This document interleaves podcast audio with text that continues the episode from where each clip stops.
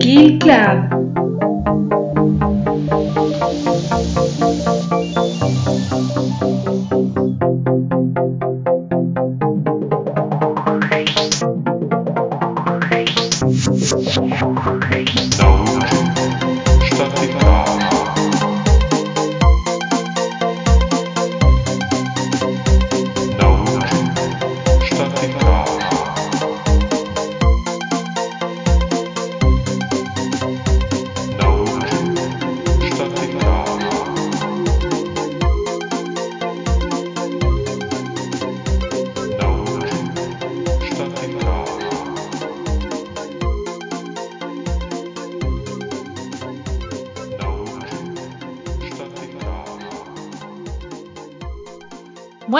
Noches y bienvenidos un día más al Kill. Yo soy Alba Porter y esta noche os traigo uno de mis temas favoritos, uno de los temas de lo que es el mundo del misterio y lo paranormal que más páginas han, dado, ¿no? Sobre los que más se ha escrito, también un tema que fascina a muchas personas, entre las cuales yo me incluyo. ¿Alguna vez has pasado por delante de, de una casa, una casa antigua, una casa un poco extraña y has sentido que se te erizaba el vello de la nuca, una casa vieja, oscura, lúgubre, una de esas casas que parecen moverse, que parecen tener vida propia, una casa quizás abandonada o una casa en la que han pasado cosas horribles, una casa en la que ha habido asesinatos, rituales, una casa que esté quizás llena de fantasmas. ¿Alguna vez has visto una casa así? ¿Has temido esa casa? ¿Has quizás explorado tú mismo una vivienda de ese tipo? Bueno, pues lo hayas o no hecho, esta noche vas a dejarte guiar por nosotras por cuatro de las casas encantadas más famosas y terroríficas del mundo. Claro, si te atreves. Y para, bueno, para hacer un poco de guías por este viaje espectral, tengo esta noche conmigo a tres de mis colaboradoras estrella. Ellas son Cristina. Buenas noches, Cristina, ¿qué tal estás? Buenas noches, Alba. Pues eh, muy bien y bueno, deseando empezar el programa con, con este tema de las casas encantadas que a mí me parece súper interesante y me encanta. Sí, también es de tus favoritos, ¿verdad? Sí, la verdad es que sí. Y está también aquí esta noche Alex, que bueno, a ella le, también le encantan las casas encantadas, ¿verdad? Buenas noches, Alba. Sí, a mí también me encanta muchísimo el tema de las casas encantadas. Me he visto muchísimas películas con esta temática y la verdad es que me llama mucho la atención. Pues sí, la verdad es que es un tema fascinante y cuando te pones a investigar un poco descubres un montón de sitios y te entran ganas de visitarlos o puede que no. Y bueno, tenemos también a nuestra estética favorita, Celia. Buenas noches, Celia. Hola, buenas noches, Alba, y buenas noches a todos. Bueno, es que tú, yo, tú nos lo contaste ya en el programa, tuviste ocasión hasta de dormir en un sitio encantado. Sí, sí, ya os lo conté, pero también os dije que aunque no creo en estas cosas, por otro lado me encanta y el hecho de poder eh, acercarme a esos sitios y comprobarlo de primera mano es algo que me apasiona. Sí, bueno, eh, para que nuestros oyentes se acuerden, eh, Celia tuvo ocasión de dormir en el cuartel de Cerler, que se dice que está, bueno, como hay muchos cadáveres por un accidente que hubo, pues se dice que está encantado y tú, Celia, no notaste nada, ¿verdad? Yo ya dije que o era porque estaba muy cansada o porque no había nada, pero yo no oí nada y dormí perfectamente, pero que sí que es verdad que hubo gente que dice que sí que oyó algo. Uh -huh. Y gente que incluso no quiso dormir en ese sitio. Sí, así es. Bueno, eso fue en nuestro quinto programa de esta primera temporada y que fue un programa muy interesante porque os presentamos lugares eh, malditos. Esta noche nos vamos a centrar lo que son propiamente viviendas en casas encantadas o malditas, casas en las que suceden cosas extrañas, en las que han ocurrido una serie de cosas, en las que se dice que hay fantasmas, espíritus y demás. La verdad es que es un tema fascinante y a mí me encanta. Ya sabéis que nos encanta que os pongáis en contacto con nosotras y que nos podéis dejar cualquier tipo de comentario, ya sea en iVoox o en cualquiera de nuestras redes sociales, ¿verdad, Cristina? Pues sí, Alba. Tanto en Twitter, Instagram y Facebook nos pueden encontrar como Kill Club Podcast. Eh, pueden escribirnos a la dirección de email killclubpodcast gmail.com y estamos en las plataformas Evox, Spotify y iTunes. Eso es. Y bueno, ya veis que es muy fácil encontrarnos porque somos Kill Club Podcast en todas partes. Y bueno, nos hace muchísima ilusión recibir vuestro feedback, vuestro cariño, porque la verdad es que sois todos un encanto y esta pequeña comunidad que estamos creando de killers, aquí de aficionados al misterio, es maravillosa. Y nos encanta recibir comentarios, ya sea en iVoox o en cualquiera de nuestras redes, porque la verdad es que nos hace sentir que lo que hacemos lo escucha alguien y vale la pena, ¿verdad, chicas? Pues la verdad es que sí, eh, creo que que este programa eh, tiene cosas súper interesantes y, bueno, que tendrían que escuchar todos para seguir eh, entendiendo un poco más el misterio. Claro, claro, tendría que ser obligatorio. Yo también estoy de acuerdo contigo, Alba. La verdad es que hemos forjado a lo largo de estos meses una comunidad súper, súper bonita y la verdad es que anima mucho que haya gente que día a día nos vaya apoyando y dejándonos sus comentarios súper súper agradables, súper simpáticos, animándonos a que sigamos un día más con el programa. Pues sí, Alex, es que es súper bonito. Yo ya te lo digo, cada vez que compartes algún comentario o nos lo haces llegar, es como una sensación de, no sé, de valorar lo que hacemos que te llena de orgullo. Es como estar aquí casi creando un hijo. Sí, y de momento Celia, por aquí, las que estamos en el Kill Club, es el único hijo que vamos a tener, ¿verdad? Sí, sí, por ahora sí. Es lo más cerca que vamos a estar en unos cuantos años de ser, de ser mamás. Así que vamos a tratar aquí a nuestro Kill Club y a nuestros killers con mucho cariño, porque la verdad es que es algo que hacemos con toda la ilusión del mundo. Y bueno, yo que os voy a decir que estoy encantada y que muchas gracias a, a todos, a vosotras las primeras, porque sin vosotras no se podría hacer este programa, y también a todos nuestros oyentes, porque esto es una maravilla y yo estoy súper contenta. Eh, bueno, eh, sin más preámbulos, vamos a pasar a hablar de estas casas encantadas. Eh, he dejado que cada colaboradora escoja la que más les guste y es curioso porque tenemos casas en España y luego en el mundo. Así que vamos a empezar por lo que tenemos más cerca, que es lógicamente España. Y bueno, Cristina, nos vas a hablar de un sitio muy, muy conocido en España, ¿verdad? Pues sí, según dicen, es el lugar, la casa más encantada de España, que en este caso es Cortijo Jurado, que es una hacienda que se sitúa en Málaga y que fue construida a mediados del siglo XIX eh, por la familia Heredia. Eh, digamos que el, el cortijo toma su nombre de Cortijo Jurado porque eh, fue pasando de dueños. Digamos que los Heredia fueron dueños hasta 1925 y se lo vendieron pues a, una familia muy acaudalada que eran los Larios. Eh, después pasó a ser propiedad de dos familias más hasta que llegó a 1975 siendo eh, adquirido por la familia Vega Jurado y de ahí que se, se, le llame Cortijo Jurado. Nosotros normalmente pensamos que pertenecería en un primer momento a la familia Jurado, pero no, eh, pertenecía a la familia Heredia. Entonces, eh, bueno, el cortijo es, como su nombre indica, pues un caserío enorme, lleno de pasadizos, habitaciones, túneles subterráneos que la verdad que fue una finca muy imponente en su momento, eh, hacía 1830-1840 que se debió de construir y eh, bueno, siempre ha ido asociada pues a ciertos fenómenos paranormales que se han ido sucediendo a lo largo de los años y que bueno, eh, está envuelta pues como de misterio y de, y de, y de tragedias. dicen que mm, al principio cuando se construyó todo empezó con misteriosas desapariciones de chicas jóvenes entre los años 1890 y 1920, que era cuando la familia Heredia eh, estaba en la casa.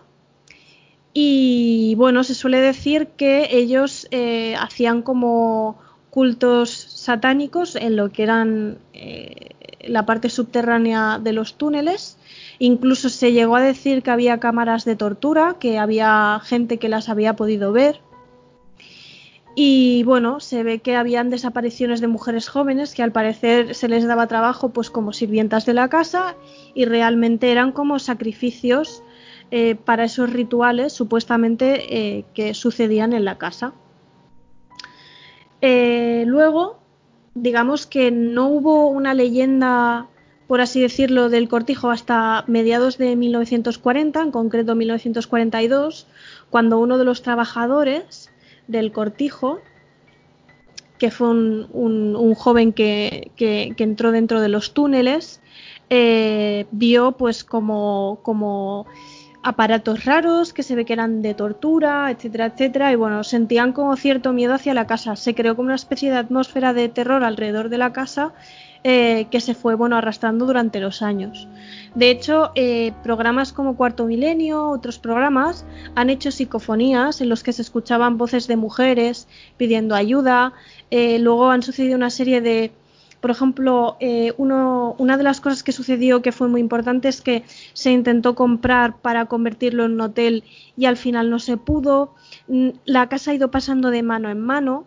incluso se dice que por allí hay, hay sombras, eh, hay puertas que se cierran, hay sonidos extraños, hay gritos y bueno, se ve que la gente no se queda con la casa mucho tiempo porque bueno, hay demasiada carga paranormal. Entonces, eh, bueno, uno de los sucesos que también ha sido bastante comentado e importante es que se intentó rodar una, una película a mediados del año 2000, a principios del 2000, eh, donde el director, bueno, pues intentó rodar una película eh, alrededor de lo que era el mito de, de creo recordar, si no me equivoco, del universo Lovecraft. Y bueno, uno de los protagonistas cayó por un pozo, eh, quedó muy mal herido y una vez se recuperó un poco de las heridas, eh, desapareció y nunca se ha sabido nada más. Esta película no pudo salir a la luz. De hecho, dicen que bueno, estaba maldita porque se quemaban se quemaban los discos duros donde se guardaba la película y no hubo forma de poder sacarla adelante. Es una película maldita, ¿no? Y bueno, sí han, sucedido pues muchísimos sucesos paranormales que no han tenido explicación y que son ahora peregrinaje para grupos de, expertos en la materia que van allí con grabadoras, que van intentando averiguar eh, qué es lo que está sucediendo. Se ha intentado rehabilitar varias veces y la verdad es que mm, se entiende un poco este aura de, mala suerte, de negativo, de, maldad, porque la verdad que nadie quiere quedarse con el cortijo, nadie quiere vivir allí y ha quedado completamente en el abandono. Incluso dicen que durante la guerra civil hubo fusilamientos, ¿no? O sea que la carga paranormal es, es bestial. Y la verdad que hay mucha gente que le da mucho miedo acercarse porque mm, dice que nota, nota sensaciones extrañas, que se le eriza la piel, eh, la gente del propio pueblo les da pavor acercarse y la verdad que yo creo ciertamente que, probablemente todo lo que sucedió en esa casa ha hecho que tenga una carga paranormal impresionante. Y bueno, más o menos esta es la historia un poco resumida de, de lo que es Cortijo Jurado, ¿no? no sé qué os parece. Pues Cristina, la verdad es que es una historia muy interesante porque parece ser como que ya todo el mundo, que es Vox Populis, que, Cortijo Jurado es la casa más, más encantada de España, ¿no? Sí, se ve que, bueno, eh, hay tanta. Yo creo que es el hecho de sucederse tantas muertes en circunstancias extrañas y, probablemente traumáticas, mm, han dejado una carga súper negativa en el lugar y que los sucesos, bueno, tienen que ver con eso, básicamente. Y bueno, Cristina, ¿tú te atreverías a, ir a este lugar? ¿Te atreverías a dormir allí? No, a dormir evidentemente no, pero acercarme probablemente sí. Eh, yo he estado ya en sitios que, mm, bueno, que se suponía que estaban malditos o que habían historias paranormales y bueno, me atrevo, pero por ejemplo a dormir no, porque voy a dormir sugestionada y no lo voy a pasar nada bien. Bueno, te puedo entender. Yo lo he conocido hoy haciendo así un poco de investigación para ver qué, historia contaros, pero no lo había profundizado tanto como ha contado Cristina. Y por ejemplo, lo de la película me ha recordado un poco a El Cuervo, que se dice que está maldita esa película y que por eso tampoco han podido rodar la, las, el remake que querían hacer. Y la verdad es que me parece curioso que tantas cosas malas sucedan en un mismo sitio. A lo mejor es porque solamente te das cuenta cuando ya estás pensando en ello, pero no sé, es curioso.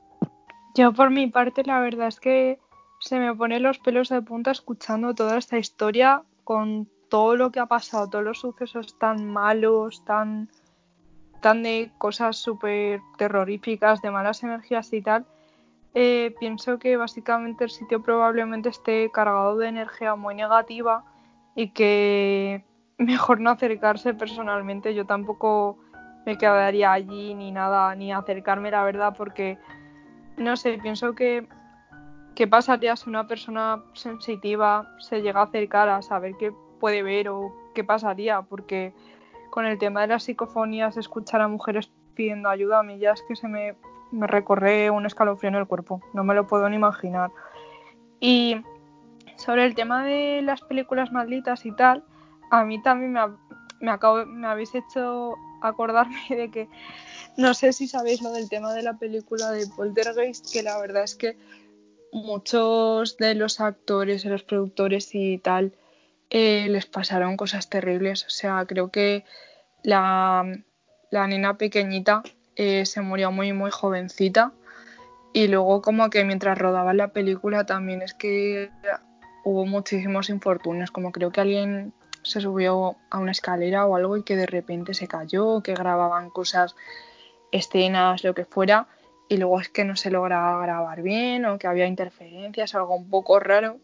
Y bueno, vamos, lo más sonado es eso, que murieron muchos actores y muchos productores de esa película y también eh, la verdad es que el tema de cosas malditas en el cortijo también es que llama mucho la atención. Pues sí, la verdad es que es increíble como a veces hay películas que parecen estar malditas y también, por supuesto, hay lugares como este cortijo jurado del que nos has hablado, Cristina. A mí quizás lo que más escalofriante me parezca es eso de, de los gritos de mujeres y de la sospecha o leyenda, casi leyenda urbana, de que en ese cortijo se hacían cosas muy turbias con menores, de que ahí han desaparecido menores, ¿no? Sí, bueno, se suele decir que durante el siglo XIX entre la burguesía era una práctica, bueno, más común de lo que de lo que la gente podría llegar a pensar de que había gente que practicaba como el satanismo, pero el satanismo es desde un punto de vista eh, contrario a la religión cristiana, es decir, con sacrificios, con orgías. como culto al diablo, ¿no? Sí, sí, sí, sí. O sea, realmente es un lugar que tiene una carga tremenda y que además es un lugar en el que han pasado cosas. Sí, bueno, de hecho, el tema de los fusilamientos en, en, la guerra civil, eh, el tema de que, bueno, haya gente que haya, eh, haya caído, se haya lastimado, mmm, una serie de, bueno, y el tema de que cambie tanto de manos, ¿no? Al final mmm, es extraño, bueno, al principio sí que cambió de manos en 1925, eh, que los Heredia vendieron el cortijo a los Larios, fue por un tema económico, ¿no? Se dice que con la crisis eh, ellos tuvieron que, vender la, hacienda, todo lo que es el cortijo.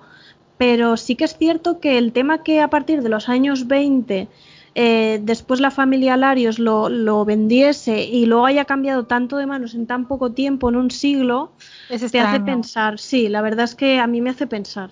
Además es curioso porque es un rasgo común que tienen estas casas encantadas. Eh, yo me acuerdo que hablábamos, por ejemplo, hablabas tú, Alex, además, hace bastantes programas, en el quinto programa hablabas de Amityville y contabas cómo había pasado de mano en mano la casa de Amityville. O sea, realmente las casas de este tipo como que han tenido muchos propietarios. Es bastante extraño, sobre todo. El cortijo jurado no, no ha de ser una casa barata, no es una casa para, para que nos compremos ahora nosotras tranquilamente. Entonces, eh, bueno, pues es una inversión y es extraño que pase de mano en mano, ¿verdad? Sí, de hecho, creo que está valorada en varios millones de euros, si no me equivoco. Hombre, por las fotos lo parece. Claro, es, es, que es un cortijo, o sea, es como si te comprases una villa. Eh, al final no, no es nada barato adquirir una propiedad de este estilo. De hecho, de verdad que la, está, creo que está en Idealista creo que la han intentado, la llevan intentando vender muchísimo tiempo, pero evidentemente con todo ese pasado, programas de investigación, tú imagínate que la compras porque lo intentó comprar una cadena hotelera para reformarlo y hacer un hotel de lujo, tampoco le salió, le salió bien la jugada, no lo consiguieron hacer, nada de lo que han intentado hacer parece que está como maldito, o sea, es decir, no, no sale, es imposible. Entonces, pues da que pensar. Sí, da que pensar, quizás sí que haya una maldición, como tú dices. Y bueno, para nuestra siguiente casa encantada nos quedamos en España, no nos vamos muy lejos, ¿verdad, Celia? Bueno, nos quedamos en España, pero nos vamos un poco lejos porque nos vamos a Tenerife.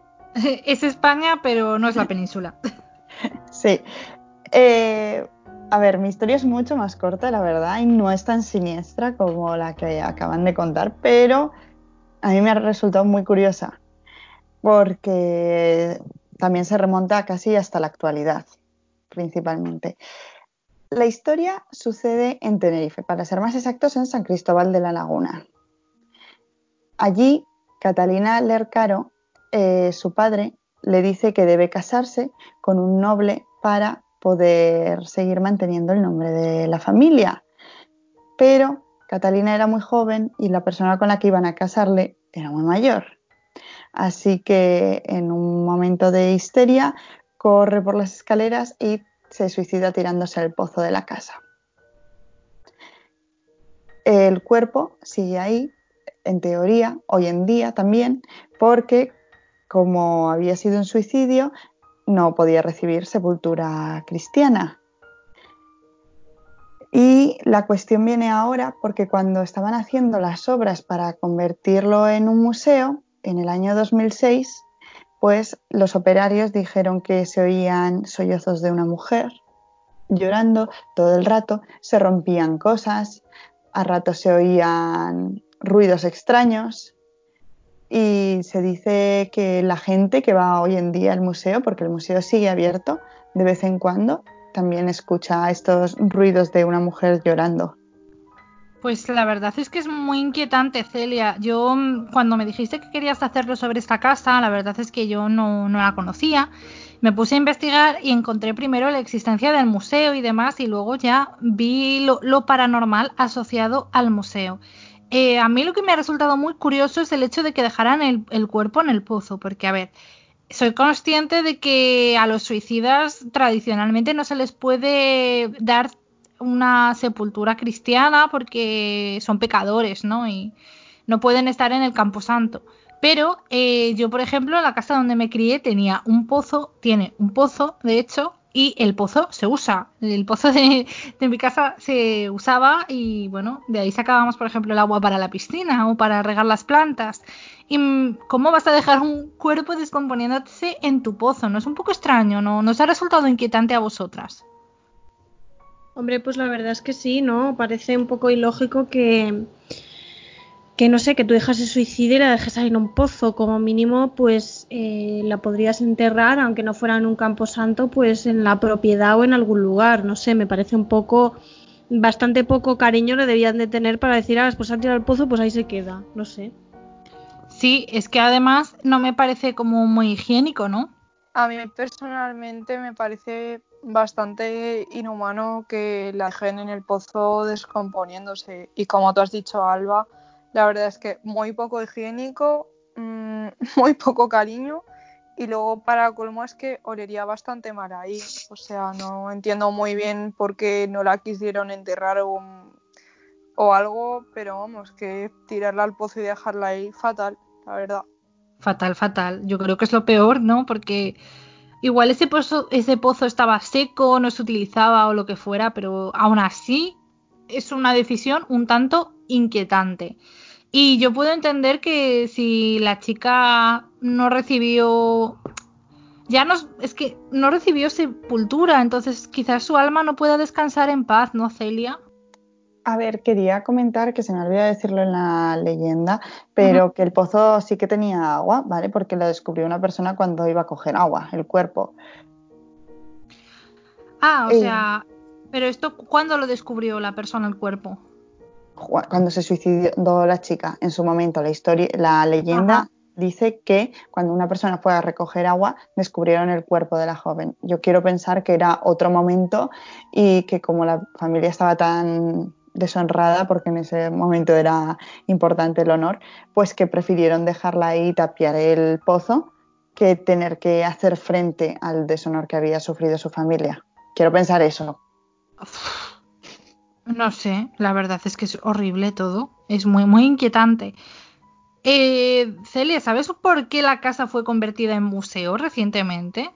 Pues según he leído es porque es una casa antigua de finales del siglo XVI y que entonces como es el Museo de Historia de Tenerife, una de las sedes del Museo de Historia, pues entonces intentaron usar un edificio que tuviera historia y que fuera importante en, la isla.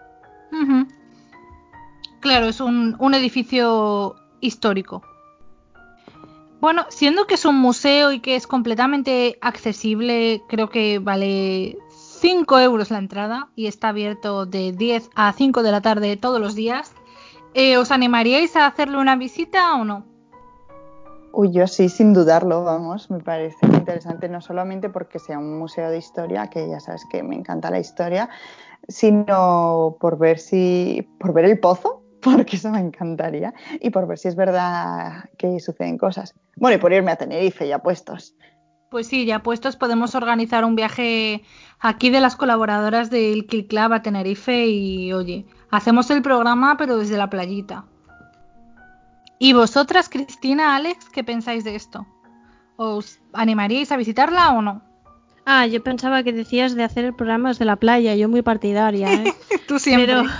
sí, sí, pero bueno, luego el tema este de, de visitar la casa, sí, ¿por qué no? Si yo al final eh, creo que, bueno, por visitar no pasa nada. El tema es que te vayas a quedar ahí pues más de una hora o media hora, ¿sabes? Que luego ahí sí que empiezan a pasar cosas igual un poco más espeluznantes. Pues sí, quizás por eso cierre a las 5 de la tarde el museo para que nadie se quede de noche. ¿Y tú, Alex, te animarías? Yo también me animaría a visitarlo porque también me llama bastante la atención el tema de la historia y tal, y me parece súper súper interesante. Eso sí, de noche sí que no iría a visitarlo y por algo habrán puesto ese horario, porque ya por la noche parece que empiezan a pasar cosas y tal. O sea que bueno, sí me animaría. Pues sí, la verdad, yo, yo también. Me parece que es interesante y que bueno, que una tragedia personal tan fuerte como la que vivió esa chica, ¿no? Eso de que la quisieran casar con un hombre al que no quería, mucho mayor y demás, solo por preservar el buen nombre de la familia. Y bueno, es un alma que no ha podido descansar eh, y quizás sí que esté por ahí. No creo que sea algo necesariamente malo, pero es probable que esa casa realmente sí que esté encantada.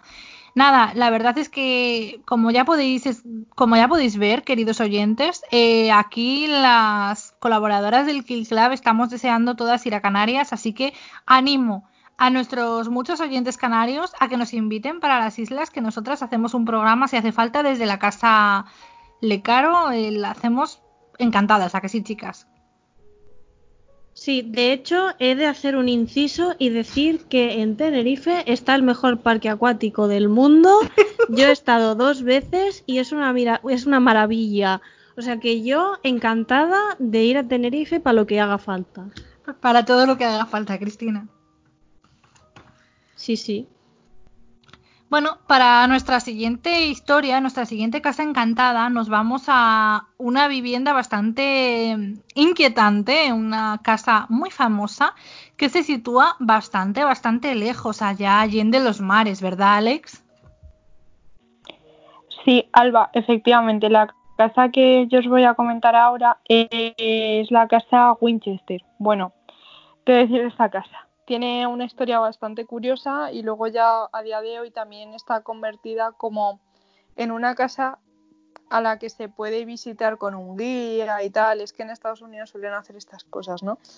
Y bueno, básicamente nos tenemos que situar en que hay dos sujetos, eh, William Winchester y su mujer Sarah Winchester. Vale, pues básicamente eh, el marido, William Winchester, era el segundo presidente de una conocida compañía de armas. ¿Y qué pasa? Que estos dos, pues, compraron su casa, perdón, William y Sarah eh, compraron esta casa por ella el apellido. Y bueno, básicamente a Sarah Winchester, eh, la madre, eh, le sucedió una tragedia bastante grande. ella y su marido tuvieron una hija, pero desgraciadamente ambos murieron. Y bueno, ella quedó bastante, bastante aterrorizada por ese trauma que le supondría perder a su hija y a su marido. Y luego también es que ella pensaba que en esa casa tan grande, porque esa casa, la casa Winchester es gigantesca, ahora os contaré por qué. Em, la mujer Sarah Winchester, pues bueno, eh, estaba aterrorizada, aparte del trauma que supuso perder a su marido y a su hija. Ella se pensaba que había espíritus que estaban en, en su casa, ¿no? ¿Y por qué pensaba esto? Bueno, pues como he dicho, su marido era el segundo presidente de la compañía de armas y tal. Y en alguna de las guerras que hubo en Estados Unidos, esta arma fue utilizada de manera abismal em, y mató a muchísimas personas. ¿Y qué pasa? Que básicamente ella pensaba que los espíritus. Sí, la guerra civil americana, disculpad. Sarah Winchester pensaba que se le aparecerían los espíritus de esto de la gente que murió por este arma, la arma de Winchester, y que pensaba que los muertos, eh, que las personas que fallecieron debido al arma utilizada, eh, se le aparecerían. Entonces Ana Winchester fue a ver a varios mediums, a varios videntes y tal, y estos le dijeron que lo que tenía que hacer, curiosamente, era tenía que vivir toda su vida en esa casa y que efectivamente había espíritus y tal, pero que podía haber alguna manera de intentar evadirlos, ¿no? Y bueno, básicamente lo que decidió hacer Sarah Winchester era, haciéndole caso a la medium, intentó reformar la casa como pudo.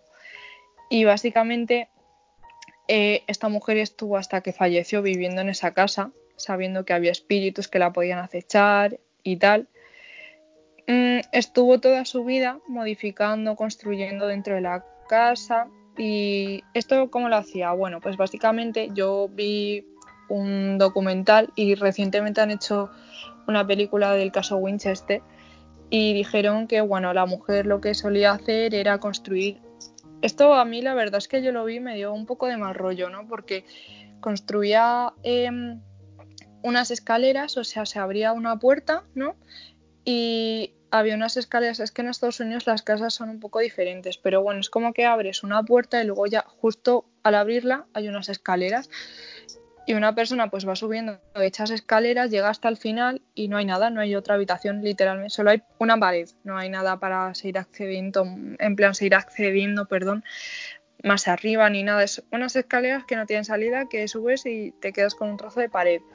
Bueno, pues Sarah Winchester hizo todo esto en toda la casa o también otro ejemplo puede ser que hacía puertas, las abría uno y había pared o sea, no, no podías ir a otra habitación, solo había un trozo de pared. Simplemente puso un mueble de puerta, ¿no?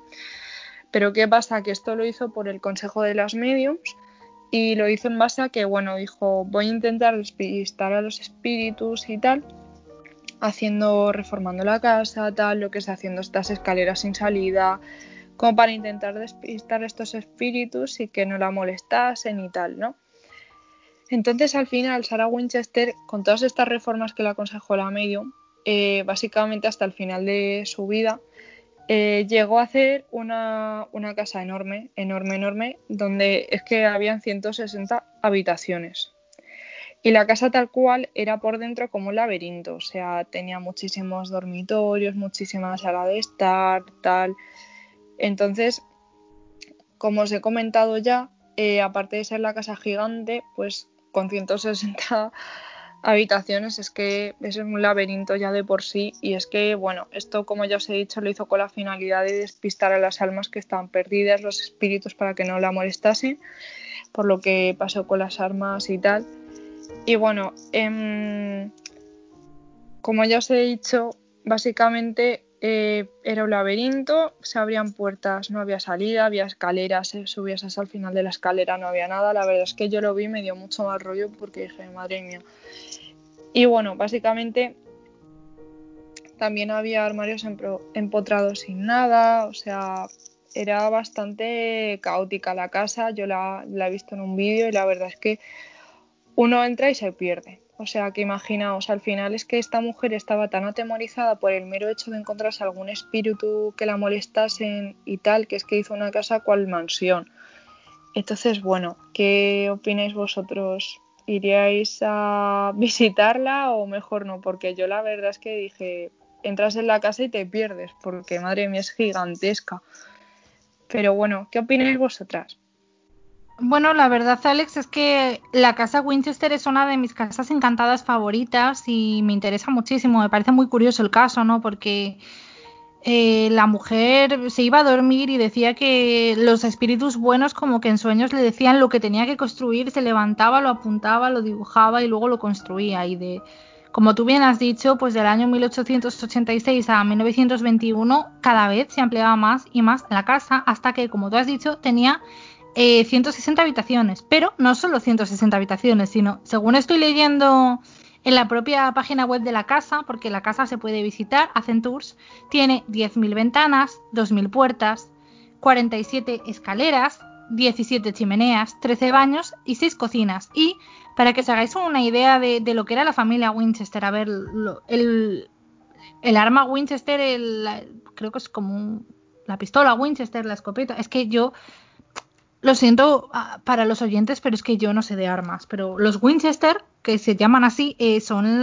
las armas más vendidas. O sea, durante cierto tiempo fue. Hmm. Claro, es que eran millonarios. Pues la. Mm, eran. Uy, perdón. Eran unas pistolas, tengo entendido. Eran, como te has dicho, escopetas, pistolas, cualquier tipo de arma.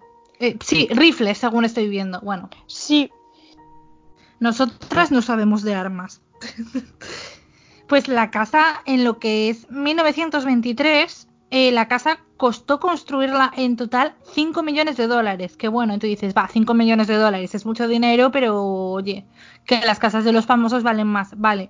Pero el equivalente hoy en día con la inflación son 71 millones de dólares. O sea, realmente es una casa, eh, es un es un castillo y es enorme y como tú has dicho, Alex, es caótica y es eh, carísima.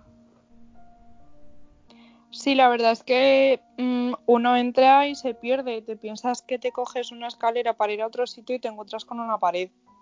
O sea que imagínate. Pues sí, la verdad es que es muy inquietante. Eh, Celia, Cristina, vosotras me imagino que algo habíais oído hablar de esta casa, ¿no? Porque realmente es muy conocida. Eh, a ver, eh, yo la verdad es que no había oído el nombre de la casa hasta que salió la película, pero también es verdad que tampoco me movía por estos círculos así del misterio y de lo paranormal, que probablemente en el momento en el que entras tienes que enfrentarte a, esta casa sí o sí. Sí que sabía que era un, arma el Winchester, no sabía lo que era, la verdad, pero no asociaba que estuviera relacionado con la casa y me ha parecido súper interesante. Me gustaría visitarla simplemente por intentar recorrerla entera, porque tiene que ser un caos tremendo y aunque para limpiarla, por otro lado, es horrible eso.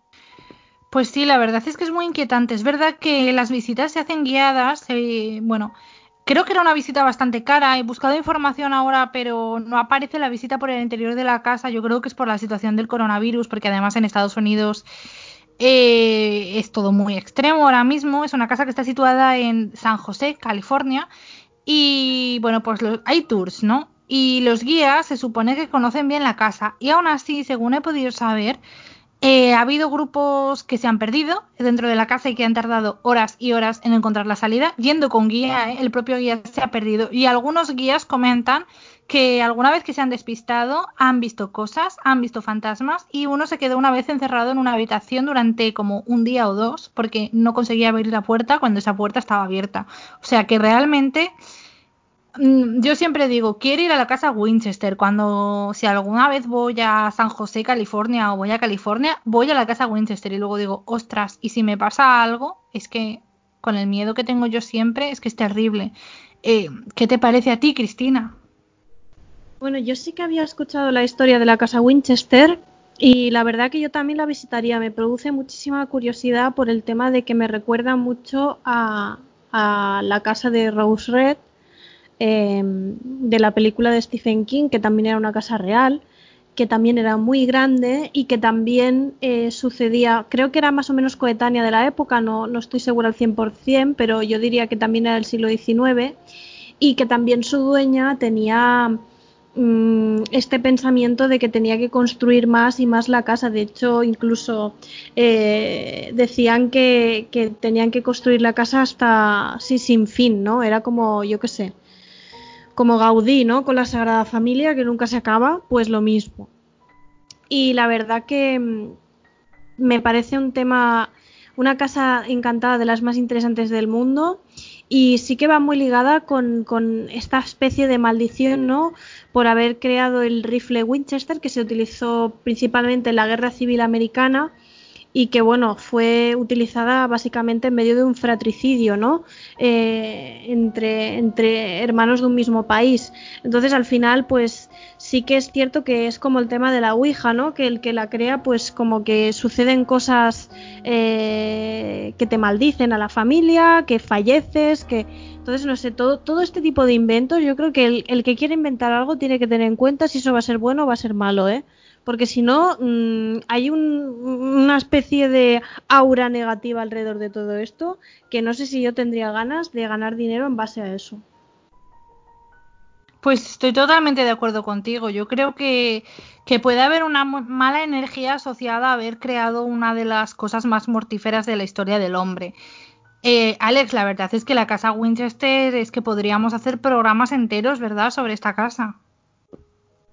Sí, la verdad es que esta casa está completita, tiene de todo. O sea, una historia muy extensa, interesante también.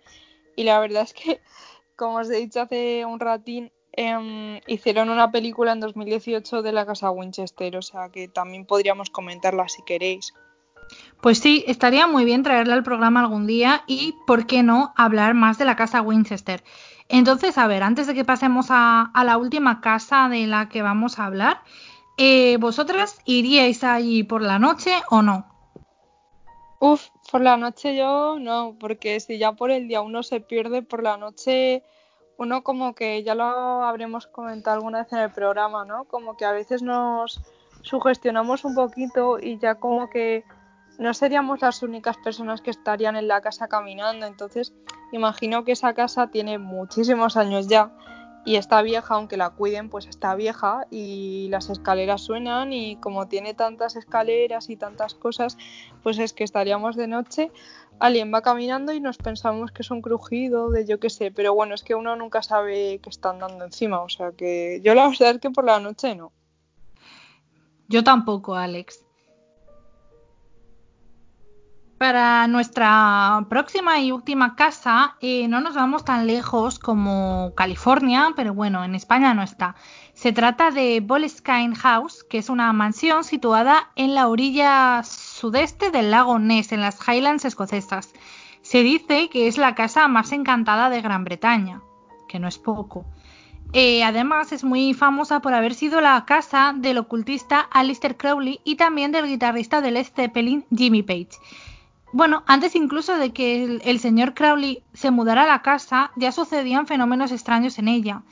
Eh, lo que es la, parroquia, la zona de Boleskine, se formó en el siglo XIII. Había una pequeña capilla y una, un cementerio en la propiedad. Y bueno, se dice que en una ocasión el ministro de Dios, el cura por así decirlo, Thomas Huston, en el siglo XVII tuvo que volver a enterrar cadáveres devolver los muertos a sus tumbas después de que un malvado brujo local practicara con los cadáveres la nigromancia y tratara de resucitar a estos muertos. O sea, que lleva que ya hace muchos siglos, antes incluso de que se construyera la casa, en el lugar en lo que era la iglesia y el cementerio, pasaban cosas muy inquietantes. Eh, la mansión Boleskine fue construida donde antiguamente se situaba esta, esta, iglesia. Y lo que es terrorífico es que esta iglesia, según cuentan, ardió en llamas durante un oficio, ocasionando la muerte de todos los feligreses, de todos los que estaban dentro. Y justo encima de esa iglesia no se les ocurrió otra idea a la familia Fraser en 1760 que construir su casa, una especie de refugio de caza, una vivienda de verano. Eh, fueron aumentando lo que es la vivienda inicial, ¿no? Y la verdad es que la familia Fraser sufrió bastantes desgracias, no tuvieron mucha suerte.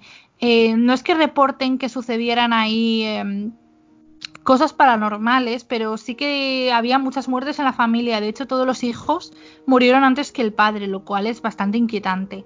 En la época, hasta 1830, la casa tenía una planta, cuatro dormitorios, una cocina, un ático para el servicio, el salón y la biblioteca. Además, había un túnel que conectaba la casa con el cementerio. Lo más inquietante viene cuando el ocultista Aleister Crowley, que es bueno, muy, muy conocido y que bueno, quizás hablemos de él en más profundidad eh, en este programa porque muchos le consideran la persona más malvada que ha existido, una persona realmente muy conectada con lo oscuro, con la demonología, con los demonios, con los espíritus negativos, alguien que sabía mucho pero que tenía mucho poder quizás negativo. Pues esta persona compró la casa a la familia Fraser en el año 1899. Eh, la compró porque le gustó mucho la localización de la casa porque estaba aislada y así podría realizar una serie de rituales mágicos que procedían del grimorio del libro de magia de Abramelin. Eh, para poder realizar este ritual que él quería hacer, la casa tenía que estar aislada, tenía que tener una puerta que se abriera hacia el norte desde la habitación en la cual se realizaran los rituales. Y tenía que construir eh, justo fuera de esa puerta una terraza cubierta con con arena fina de río. Y así construiría una logia o refugio para que los espíritus se congregaran. El objetivo de este ritual no era en sí negativo, porque era para invocar a su ángel guardián, pero era un ritual muy complejo que requería de seis meses de duración y había que invocar a los doce reyes y príncipes del infierno para atarlos y eliminar las influencias negativas de, estas, eh, de estos espíritus de, los demonios en la vida del mago. Pero ¿qué pasó? Pues pasó que Crowley eh, tuvo que viajar a París en mitad del ritual y se fue, dejando todo a medias. O sea, eso siempre es malo y nunca hizo desaparecer a los demonios que había convocado. Y eso explicaría los sucesos extraños que acontecen en Boleskine House. Es decir, si ya el lugar parecía tener una atracción hacia el mal, pues es que hay 12, supuestamente hay 12 reyes del infierno viviendo en Boleskine House. Eh, cuando Crowley regresó de París, se encontró con una casa sumida en el caos. El servicio y su propia mujer se habían entregado al vicio el alcohol, el sexo, aquello era Sodoma y Gomorra. Y además los animales estaban muy agresivos e incluso habían sucedido varios crímenes en los alrededores de la casa. El pueblo, la zona de Inverness, en las Highlands, empezó a sentir mucha desconfianza hacia Crowley, pero también hacia la vivienda. Y además esto va a coincidir con la época de mayores avistamientos del monstruo del lago Ness, es decir, que todo confluye eh, comienza a sentirse incómodo con la vivienda y Alistair Crowley abandona la casa en 1913. Eh, bueno, en la Segunda Guerra Mundial también sucedió que el general Edward Grant compró la casa y se suicidó luego en 1965 en la habitación de Crowley, o sea, otra cosa muy inquietante. Posteriormente la casa pasó a, a ser comprada por una joven pareja recién casada que se mudó a la casa y lo curioso es que la mujer estaba ciega Apenas un mes después de mudarse a la casa, su marido la abandonó y la dejó sola vagando por aquella casa sin poder ver y sin poder salir de allí. Eso es escalofriante. Y, por fin eh, vamos a llegar a otro de los propietarios más famosos de la casa, que es Jimmy Page, que es el guitarrista de Led Zeppelin. En 1970, como era muy muy fan de Alistair Crowley, compró la casa, la reformó y la, la puso como la tenía Crowley. Y como él, bueno, pues era una estrella de rock, estaba continuamente viajando y no quería que la casa se deteriorara, la puso al cuidado de su amigo Malcolm. Él era un completo escéptico de lo paranormal, pero muy pronto empezó, empezó a experimentar sucesos que no, que no iba a poder explicar racionalmente jamás. Escuchaba ruidos parecidos al rebotar de una pelota en el pasillo y esos ruidos eh, se detenían cuando iba a investigarlos y cuando volvía a su habitación los ruidos volvían. Supuestamente el ruido sería el rebotar de la cabeza de Lord Lovat, uno de los habitantes de la casa, que había sido ejecutado en Londres, así que no había sido ejecutado en la casa, pero supuestamente el ruido vendría de allí. Además, eh, Dent también habla de que experimentó en la casa la noche más terrorífica de su vida, cuando se despertó una noche con el sonido de un animal salvaje resoplando y golpeando la puerta de su habitación. No se atrevió a abrir esa puerta, algo que veo completamente lógico, y no la abrió hasta que no fue de día y cuando la abrió allí no había nada. Llegó a la conclusión de que fuera lo que fuera, era algo que provenía del mismísimo infierno. Además, esto se corrobora por una amiga suya que se quedó una noche en la casa y que dijo haber sido atacada por el demonio. Eh, había más sucesos en la casa, como sillas que se movían de sitio, puertas que se abrían y se cerraban inexplicablemente, alfombras que se enrollaban solas. En fin, él al final como que en cierto modo logró doblegar a la casa y vivió allí 20 años y logró que las cosas se calmaran. Pero también cuenta todo eso, que fue todo muy inquietante. En 1991 la casa volvió al mercado inmobiliario y la compró la familia McGillivray, o sea, un apellido, McGillivray, un apellido escocés complicadísimo. la compraron y estaba ya la casa en muy mal estado. La reformaron y la convirtieron en un hotel y ellos son completamente negacionistas. Dicen que en esa casa nunca pasaba nada. Pero es muy extraño que tan solo unos años después muriera el marido y en el 2002 tuvieran que vender la casa. O sea, no, no fructiferó aquello. Y algo muy inquietante es que la casa volvió a la venta y la adquirieron unos compradores anónimos que la convirtieron en su casa de verano. Pero la casa ardió en llamas en el 2015 y se destruyó todo su interior. O sea, Dos incendios en Boleskine House, una casa que está medio destruida actualmente, aunque parece que la están reformando, muchos sucesos paranormales y un habitante que se dice que es el ocultista más malvado que ha habido sobre la faz de la Tierra. ¿Qué os parece a vosotras esta casa a orillas del lago Ness? Pues yo no me la compraría principalmente por el frío. Pero la verdad es que es muy siniestro todo lo que sucede en ella.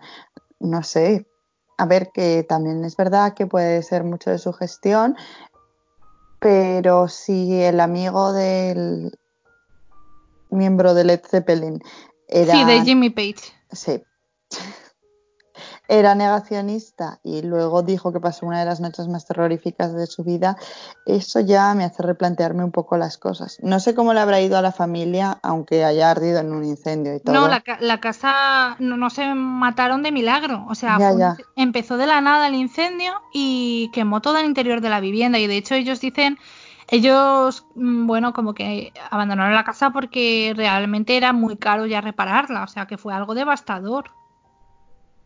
Bueno, eso puede ser porque la casa era antigua también, que muchas veces las casas antiguas tienen así. Antigua, pero completamente reformada. Bueno, combustión espontánea iba a decir. Bueno, si estaba completamente reformada es un poco más raro. Pero no sé, me, me gusta la historia, tiene mucha historia detrás de ella y bueno, es como muy, muy de esa zona me parece que siempre está todo cubierto con mucha mucha magia alrededor. No sé si me explico que todo es muy siniestro. Vamos, ahí mismo se, ahí al lado se rodó Harry Potter y no hay casi cosa con más magia que hoy en día. Que Harry Potter. Entonces, es a eso a lo que me refiero. Siempre es, esa zona es como muy. tiene un aura diferente. La verdad es que, Celia, estoy completamente de acuerdo con eso que dices, porque es verdad que. Mm, bueno, hay zonas en el mundo que tienen como cierta atracción hacia lo mágico, no necesariamente hacia lo malo, pero sí hacia lo mágico. Y para mí todas las zonas celtas lo tienen. Quiero decir que es, Escocia, pero también es muchos sitios en España que son celtas y que yo, bueno, yo al menos siento esa conexión eh, mágica, como, como dices tú. Eh, Cristina, yo sé que tú estuviste en el lago Ness, así que estuviste cerquita de la casa aunque no la visitaste, ¿no? Sí, bueno, es que eh, es lo que dices tú, ¿no? Que todo lo que rodea a Escocia, no sé si por ser eh, tierra celta o porque eh, envuelve un montón de, misterios, de, de historias paranormales, porque incluso Edimburgo es la ciudad más paranormal del mundo y, la verdad que, bueno, yo cuando estuve en el Lagonés sí que notas cierta, cierta magia en el ambiente. No sé si para mí fue una magia positiva porque el lugar la verdad es que es precioso. Siempre habían dicho que había hadas en los bosques y, y la verdad que el tema de si existe un nuevo monstruo en el Lagonés, pues bueno, no deja de darle una aura mística. Pero la verdad que la historia de, de esta casa la había escuchado sobre todo... Eh, a raíz de, todo lo que tiene que ver con Aleister Crowley Eh, de hecho, incluso Black Sabbath hizo una canción en la que se hablaba de Mr. Crowley y, todo lo que tiene que ver con todo lo que es el, ocultismo en Reino Unido y en concreto en Escocia, eh, la verdad que da para, para un tema, bueno, incluso para un programa, vamos, da para un programa entero. Pero la verdad que sí que había escuchado la historia y a mí también me había dado muy mal rollo esa casa porque sí que es cierto que en este caso creo que eh, Crowley no lo hizo con la intención, o sea, yo creo que no era un no era un brujo o por así decirlo, era, era más bien un satanista, pero no un satanista del culto al diablo, sino creo que igual él no creía mucho en esa figura, no lo tengo muy claro, la verdad, pero yo creo que no lo hacía con mala intención, lo que sí que, claro, se le fue un poco la mano. Bueno, algunos dicen que es la persona más, más malvada que ha existido jamás. Eh, la verdad es que yo creo que merece la pena que lo investiguemos un poco a Crowley y lo traigamos al programa algún día. Entonces tú al monstruo del lago Ness no lo viste por ahí, ¿no? No, no, no, la verdad que, bueno, he de decir para aquellos que quieran ir algún día a visitar el lago Ness que las aguas son negras porque hay muchísimas rocas volcánicas cerca y es imposible ver nada en el agua. Aparte que mm, dudo que a nadie le apetezca sumergirse en ese lago porque está congelado. Y, la verdad que me quedé con las ganas de ver algún ser fantástico, pero, pero no, no fue el caso. Habrá que dejarlo para el cine. ¿Y tú, Alex, qué piensas de esta casa que, bueno, de esta casa que os he traído hoy al programa? A mí la verdad es que me ha gustado mucho, la desconocía pero la verdad es que me ha parecido súper interesante. Y lo que más me ha llamado la atención es que, o sea, como creo que has comentado que hubieron dos incendios, ¿verdad? Sí, hubo un incendio en la primera, en la iglesia que había situada ahí, donde se hizo la casa, un incendio que mm. mató a todos los feligreses. Y luego la casa se ha, se ha incendiado, creo que se ha incendiado más veces, pero notoriamente se les incendió a la última familia que la ocuparon en el 2015.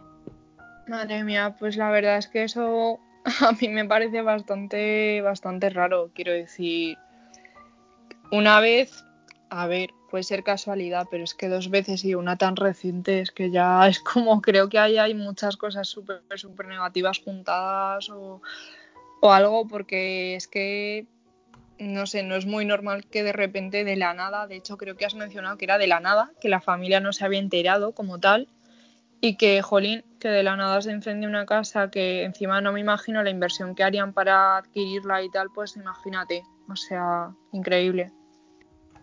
Sí, eh, no, no, sé mucho sobre este incendio porque no he encontrado muchos datos, pero parece que fue algo bastante extraño como que estaban haciendo las compras y se encendió la casa o algo así extraño, la verdad. Eh, ¿Vosotras visitaríais esta casa? Porque como la casa ahora, bueno, a épocas está abandonada, la verdad es que se puede visitar. Yo he visto vídeos de gente que la visita. ¿La visitaríais o mejor no? Yo sí la visitaría, pero mm, por curiosidad, a ver si pasa alguna cosita o algo así. La verdad es que no me da, no me da miedo, no sé. ¿Y tú, Celia? Perdón, yo sí que la visitaría, eh, pero con cuidado, no se puede incendiar o algo, porque he visto el historial, pues. Eso es verdad. Sí, da un poco de miedo. Pero sí, yo creo que sí que la visitaría. ¿Y tú, Cristina?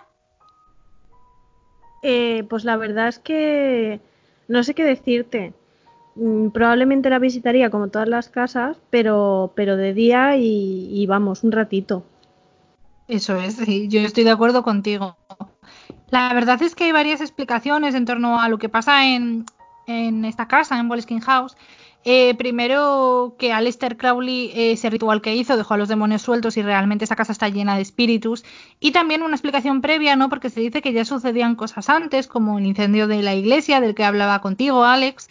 Eh, pues hay quien dice que la casa está situada como en el centro de las Highlands, en el punto cardinal céntrico y que se concentra ahí toda la energía, como si fuera una especie de chakra negativo de la Tierra. Eh, no sé, la verdad es que lo que sí que podemos ver, los hechos que podemos constatar, es que en esa casa han ocurrido muchas tragedias y muchas personas constatan fenómenos paranormales. Así que para mí eso ya es lo bastante inquietante como para tenerlo en cuenta, ¿verdad?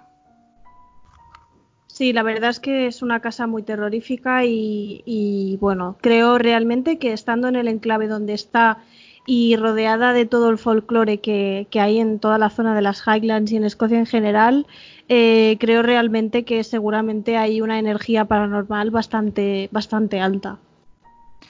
Sí, la verdad es que yo también me inclino hacia esa posibilidad. Bueno, hemos visitado cuatro lugares bastante inquietantes, cuatro casas llenas de espíritus, de sucesos trágicos, de muertes, de suicidios, de asesinatos. Cuatro casas en las que creo que a ninguna de nosotras nos gustaría dormir y la verdad es que ha sido muy interesante. Eh, muchas gracias a las cuatro por estar aquí. Muchas gracias, Alex. Muchas gracias a ti, Alba. Es un placer poder participar en el programa y estar con las compañeras que siempre lo hacen muy bien la verdad. Sí, yo qué voy a decir, estoy encantada con, todas vosotras. Y muchas gracias también a ti, Celia, por estar. Ay, muchas gracias, Salva. Y como ha dicho Alex, muchas gracias a ti, Alex, y a Cristina, porque es, la verdad es que es una gozada el poder hablar de estas cosas y poder haberos encontrado. Sí que lo es, sí, la verdad es que yo estoy encantada. Y muchas gracias también a ti, Cristina. Muchas gracias a vosotras y bueno, un programa más que creo que dará mucho que hablar y, mucho fan de Casas Encantadas que seguro que nos dice algo súper entretenido y alguna historia que no conocíamos. Pues seguro que sí, ya sabes que a mí me encanta me encanta que nos, que nos cuenten cosas y los comentarios la verdad es que nos animan mucho a todas, así que por favor dejadnos comentarios. Y bueno, en estos tiempos en los que es complicado viajar, en los que los viajes están más limitados que nunca, pues está bien poder viajar de otra manera también, ¿no? Pues sí, la verdad. Ya que no podemos movernos y mucho menos ir, por ejemplo, al Reino Unido ni a Estados Unidos, eh, desde casa podemos hacerlo y a través del misterio. Pues sí, la verdad es que es, divertido, es gratificante y se aprenden cosas. Eh, bueno, espero que os haya gustado este repaso de cuatro de las casas más encantadas del mundo y nos vemos en el Kill.